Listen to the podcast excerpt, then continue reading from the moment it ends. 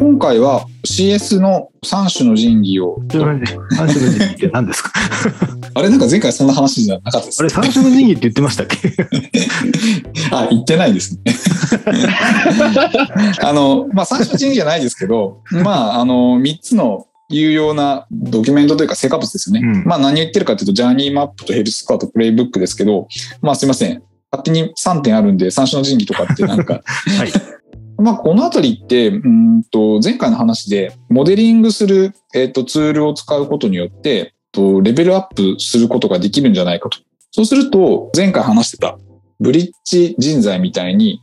まあ、CS 業界をこうより盛り上げていくとか、CS 業界の成長を牽引していくような人たちがまあどんどん増えるところに、まあ、えーと、つながるんじゃないかなっていうところで、実際この3つのツール、まあ CS3 点セットみたいな感じで言うと、これをどういうふうにアップデートしていけばいいんだっけみたいなことを、あの、今回話していきたいなと思います。はい。で、これらの3つのツールって、顧客理解として十分かどうかっていうところを少し改めてなんか振り返りたいなと思うんですね。結局このジャーニーマップヘルスコアプレイブックみたいなのって CS の活動の中ですごく大事なものとして取り上げられてはいるんですけれども、まあ、実際にこれを使って定着させていくっていうところの、まあ、良いケーススタディとか、うん、と分かりやすいノウハウって案外実は共有されてないのではないかなっていうふうに言っていて、このあたりの成果物が実は作った後にうまく活用するところに課題があったりとか、問題が実は隠れているんじゃないかなっていうふうにも思ったりもします。でこのあたりってなんかその丸田さんからぜひ伺いたいんですけど、なこういったジャーニーマップやプレイブック、まあ、もしくはヘルスコア、こういうのが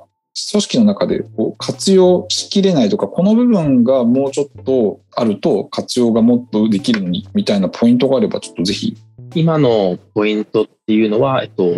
なんかジャーニーとかヘルスコアとかで、その経営と活用っていうその、多分2ステップあると思うんですけど、その後者の活用の方、そうです作ったものね。を使う方。そうです、そうです。結構その活用において、えっと、現場のメンバーをいかに巻き込んでいくかとか、理解を浸透させるかっていう、その、まず人の巻き込みみたいなのが一つあるのと、あとは、そのプレイブックみたいなものを、えっと、じゃあ実行しますって言ったときに、その実行に、えっと、ある程度のスキルセットであったりとか知識が必要になるケースと、まああとはヘルススコアの運用のところで、えっと、基本的にその改善しながら進めないといけないとか、えっと、アクションとセットで考えないといけないみたいなところが、えっと、課題になると思います。で、それぞれ詳しく話していくと、えっと例えば、ジャーニーマップってそのお客さんがどういう変遷を経て、まあ、成功に至るか、それまでのこう感情なり行動なり、まあ、課題なり、なんかいろいろこう表しているものだと思うんですけど、なんかやっぱり顧客解像度が低い人がそれを見ても、本当にこうなるのかとか、なんでこうなるんだこれはどういうことだみたいな風に、やっぱり理解に至らなかったりとか、やっぱり俺流のやり方みたいなのがある方が多いと、まあプロフェッショナルファーム職の強い CS とか、例えばいるんだったら、結構なんか俺流 CS みたいなのが根付いちゃってて、ジャーニーに沿わないみたいなのとかってありがちですよね。なので、うそういうふうな形でちょっとこう運用に乗らない、受け入れられないみたいなのはあったりします。で、例えばプレイブックのところで挙げたスキルセットの話とかだと、例えばじゃあ、プレイブックの中にある、こういうふうなお客さんの課題があったときは、こうこうこういうふうに対応してあげましょう。えこんな提案をしてあげましょう。みたいなのが書いてあったときに、その、提案をするということに必要な、例えばその、問題解決力とか、えプレゼン力とか、資料構成力とか、あの、課題特定力みたいなのが、もし求められるものだとしたときに、それがないメンバーって、あの、こういう提案をすればいいって分かってるけど、あの、スキルが足りずにうまく成果が出せない行動はできるかみたいなことが起きがちなんですよね。なので、プレイブックでこういうふうにやりましょう、これを使いましょうって言ったときに、あの、それに求めるレベルが高かったりすると、ついてこれないメンバーがいてうまく活用ができないみたいなのはあったりします。あと、ヘルススコアとかは、割と、あの、まあ、3ヶ月に1回なり半年に1回なり、その見直しを入れていかないと、ちょっとこう古くなっていっちゃう部分もあるね。まあ、特に今、コロナ禍とかで、あの状況がコロコロコロコロ変わる、場合もありますし、まあ、よくあるのは、あの、スタートアップとか大手の新規事業とかで、プロダクトとか顧客の状況がどんどん変わっていくと、やっぱりヘルスコアもそれに合わせて変えていかないと、あの、いけない中で、ヘルススコアの改善に割く時間がなくて陳腐化していってしまって、うまくお客さんの状態を正しく表さになっちゃったり。なんか、ヘルススコアって見るだけだと、あ、このお客さん状況がいいんだね、悪いんだね、以上。なるとですね、あまりこ こ何も成果が出ないので、じゃあ、良かったらどうするの？悪かったらどうするの？みたいなアクションとセットで考えないといけないんですけど、やっぱりそのアクションとセットで考える、まあ、プレイブックとか紐付けたりするときに、あの、それがうまくできないと、あの、見るだけになっちゃうみたいなことがあったりしますね。ありがとうございます。そういう意味だと、まあ、いくつか問題はあると思うんですけど、メンバーのスキルみたいな、まあ、基本的な話と、やっぱりアップデートの頻度が難しいとか、それに割くリソースが実はなかなかないみたいな、結構組織的な問題なんかもいろいろ相まって出てきてるんだなっていうのが分かりましたね。やっぱり活用フェーズ、そういうところがすごく難しいところかなと思ってて、こういった3点セットって多分どこの会社も設計は最初あのやるじゃないですかな。なぜならそれがないと活動がスタートしないので。で、その時の投入したリソースと同じものを活用でキープしていくのって、やっぱ今、マルトさんもおっしゃったように難しいですよね。なぜなら、実行動に入っていく人員とかリソースが、設計の時には、えっ、と、一緒に考えてたけど、その人たちは別のアクティビティがあることによって、活用の時には、同じようにそこに対して考える時間を持ったりとか、余力がなかなか確保できないっていう話に、まあ、なっちゃうかなと。で、そんな時に、やっぱり少しここの部分でモデリングのさっきの有用性みたいなところが、まあ、こううまく入ってくるといいんだろうなと思ってて、いきなり矢口さんに無茶ぶりすると答えづらい感じですか、はい、木こりのジレンマですよね。木こりのジレンマ。木こりのジレンマってなんか、切れないのこぎりで木を切る木こりの話。なんで通かないんですかって聞くと、今この木を切らないといけないからだって 最初に研い、研い、ちょっとやめて研いで、もう一回切った方が早いのに、それに気づけないと。目の前の仕事をやらないといけないから、こなさないといけないので、研ぐ自慢がないですっていうのが木こりのジレンマっていうんですけど 基本的に。で、まあそんな感じかなとは思う。うん。あの、まさにジレンマ。そうですよね。うん、で、それに関してですけど、多分、走ってる人に直せっていうのは多分無茶があるんですよ、きっと。なので、多分、外に舞台を置くか、もしくは、えっと、会社のレベルとして、そういうのを外部に雇うとか、うん、リソースとして確保しないと多分いけないんじゃないですかね。基本的な考え方として。で特に、えっ、と、トップの CSM の人とか、だと、うん、あのその人が作った方がいいんでしょうけどその人のリソースを割いてしまうと多分会社としても成り立たないのでそこは多分同じく木こりのジレンマが起こってしまうんで、うん、うんなんか隣にくっつけとく人とかなんか何らかのリソースをそこに避けるような形を取らないといけないんじゃないですかね。例えば、えっと、うん、あの業務モデリング僕書きますけど業務モデリング入れた方がおそらくオーバーヘッドはかかるのであのその後は楽になるかもしれないですけど、ね、いずれにしろアップデートかけるというのは、そういうことが起こると思います。うん、答えによってないですけどえと。そこについてもう少し今の話で広げていきたいなと思ったのは、うん多分今、八木さんのおっしゃった話って、オーバーヘッドってまあ、人がやっぱ足りてないっていうところが悩みとして切実かなと。まあ、なぜなら CS 業界って基本的には成長してるんで、まあ、お客さんの成長に合わせて自分たちの事業も成長していくとか、まあ、投資家から資金を募るとか、調達するみたいなところでいろいろ選択肢がある中で、まあ、キャッシュとか投資の金額的なところよりは、やっぱりそういういいその成果を出すための人みたいなところ難しいかなっていうふうに思いますと。で、そういう中で言うときに、そのジレンマに対しては、多分今八木さんが言ったように、外部の、えっと、有効なリソースを使うっていうのは、なんか個人的には非常にいいアプローチだと思っているんですね。で、その中で、えっ、と、今回のようなモデリングみたいなものがそこに入っていくとしたら、多分従来の成果物だと絶対出せないような効果とかバリューがあれば、それって、あの、価値が非常に高いじゃないですか。うん、そうですね。で、それって結局、その自分たちにないんだから、その誰かのためのなんか代替とかアウトソースっていうんではなくて、ちゃんとプロフェッショナルなものとして使うことによって効果を出せるんだっていうところが、まあ、伝わる必要があるのかなっていうふうにあの思うんですよね。うん。で、そこが多分、えっ、と、ジレンマとして解決できるこんなことがありますよっていうところを少し見せるといいのかなと思ってて、で、まさに木こりのジレンマのジレンマ解決って、まあ、えっ、と、これまでの話でもアウフヘーベンみたいな話も出てきたんですけど、結構この手の話の難しいのって、行動レベルとか、やり方、アプローチの仕方までっていうのを、こう、多分従来のジャニーマップヘルスカードプレイブックって、こう、決めた上でそこを設計していくと思うんですけど、うん。そこに対して、スキルが足りてないとできないような難しいものが、その中にこう、規定されてしまうと、やっぱ難易度一気に上がっちゃうのかなっていうところがあるかなと思っていて、そういう意味で言うと、その行動ベースの内容の、えっと要求度合いを、えっと視点をずらすことによって、成果を出すなら、より簡単な方法が見つかればそれでもいいっていう風になるじゃないですか。そうですね別。にそのやり方がやることが重要なのではなくて、うん成果を出すことが重要だとしたら、うんじゃあその成果を出すためにどういうことが必要なんだっけっていうのを実は規定するっていうことが非常に重要だったりするのではないかなっていうふうに思いますと。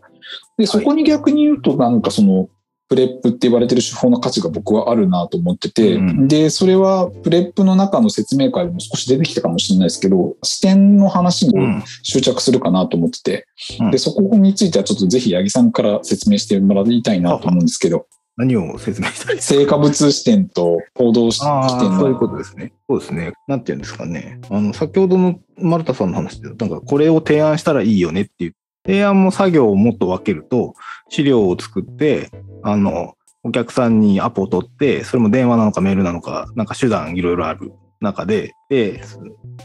えっ、と、アポ取ったら、えーまあ、今だとオンラインですかね。オンラインの設定して、みたいな作業がこう連なっていくことになるのが作業ベースで書かれるものですと。でも、えっ、と、堀さんがおっしゃっていただいた通りで、別にメールでも、あの、 Slack でも何でもいいわけですよね。オンラインも Zoom でもいいです、 Teams でもいいし、なんか別のものでもいい。結果論として、えっ、と、提案した状態になればいいし、それがちゃんと伝わった上で、えーお客さんが行動を変えてくれたら、それで基本はいい。っていうゴール側の話って、実はその行動ベースだとちょっとよくわからなくなりやすいっていうのが基本あって、えっ、と、僕がやっているモデリングの方は、その行動を書くのではなくて、えっ、と、ゴールに紐づいている成果物、どういったものをこの業務では出力するのかというところに注目してものを書いていくというようなやり方をしているので、行動に縛られないというのが多分特徴になるのかなと思います。なので、その成果物作るのにどんな手段使ってもいいよという感じです。まあ、イメージで言うと、えっ、と、温泉卵を作るのに、まあ、生卵と熱加えりゃできるんですけど、えっ、と、作り方いっぱいありますと。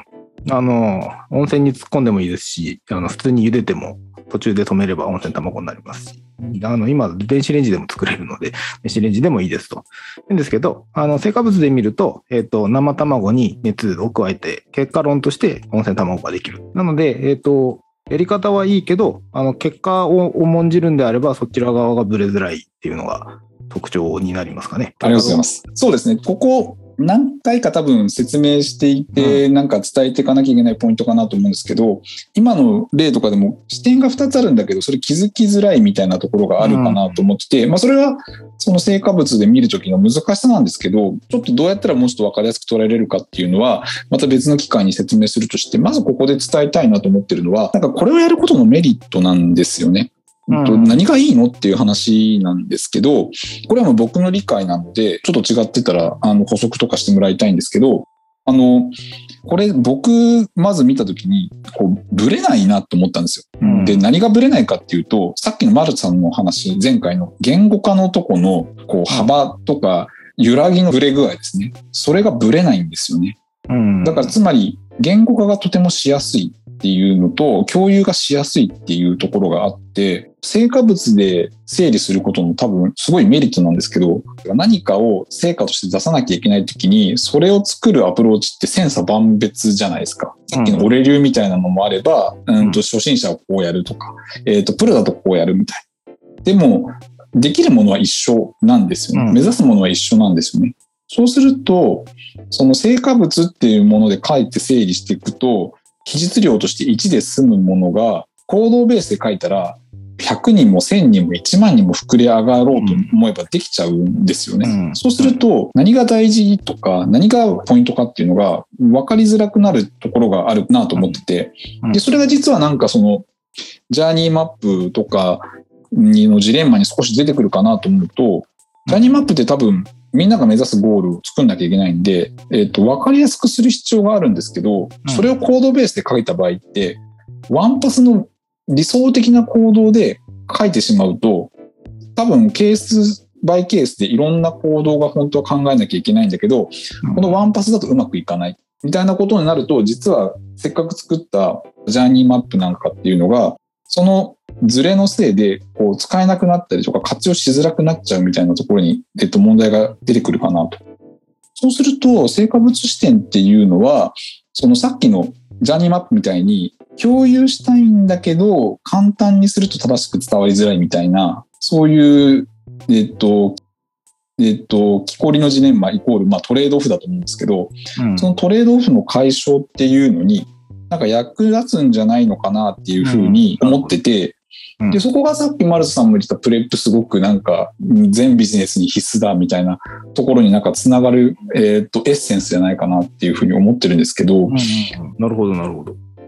そうだといいなと思いますけど。そうだといいなえっと、何ですかね。もともと多分、企業っていうのは、そのアウトプットを作ることが目的なんですよ。基本的にうん。処理をすることが目的じゃなくて、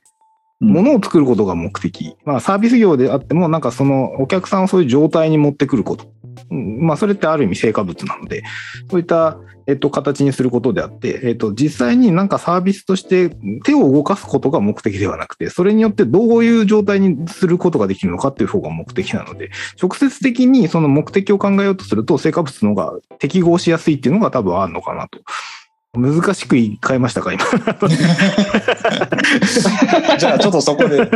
や、なんでぶっちゃけ CS の中でそういう成果物視点みたいなのを取り入れるとなんかメリットむちゃむちゃあるんじゃないのかなっていうのが、あの、思ってて、だからそこは、マルスさんどう思うのかなって。いや、まさにそこはおっしゃる通りだと思います。あの、CS って、まあ人に、人会社にもよりますけど、うんあの、良くも悪くもやっぱり、あの、アクション視点とか材料視点にすごくなりがちなんですよね。やっぱりそのお客さんの課題解決であったりとか、お客さんの活用支援とか、寄り添う方とか顧客対応する方、関係を構築する方、喜ばれる方に、そのアクティビティが寄りがちなんですよ。うんう。うんん。本来はその、例えば、